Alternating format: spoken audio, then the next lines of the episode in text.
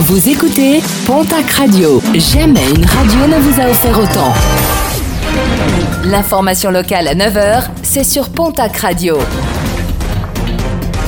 Bonjour Jean-Marc Courage Sénac. Bonjour à toutes et à tous. Jour J avec le lancement des épreuves du baccalauréat et la philo. Pour bien démarrer, l'examen ne devrait par ailleurs pas être perturbé par la grogne des enseignants qui restent toujours mobilisés face à la réforme de Blanquer.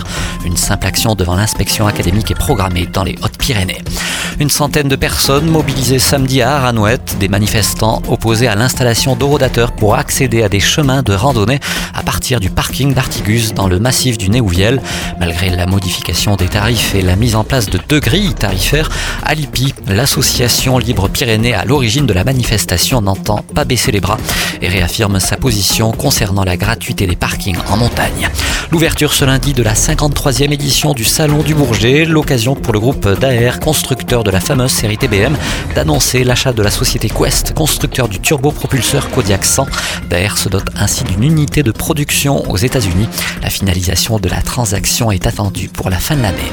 Des perturbations attendues sur l'A64. Dès aujourd'hui, des travaux sont engagés au niveau de l'échangeur de Soumoulou, un chantier qui entraînera sa fermeture ponctuelle.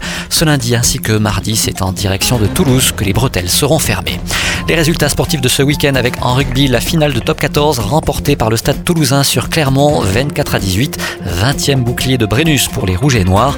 En fédéral 1, défaite lors de la demi-finale du challenge Yves du Manoir du stade Tarbes Pyrénées Rugby face à l'Union Cognac Saint-Jean 18 à 19. En demi-finale fédéral 3, Hoche s'impose sur Belvès 22 à 27. En demi-finale honneur, Argelès-Gazost s'impose sur Soragout 21 à 22.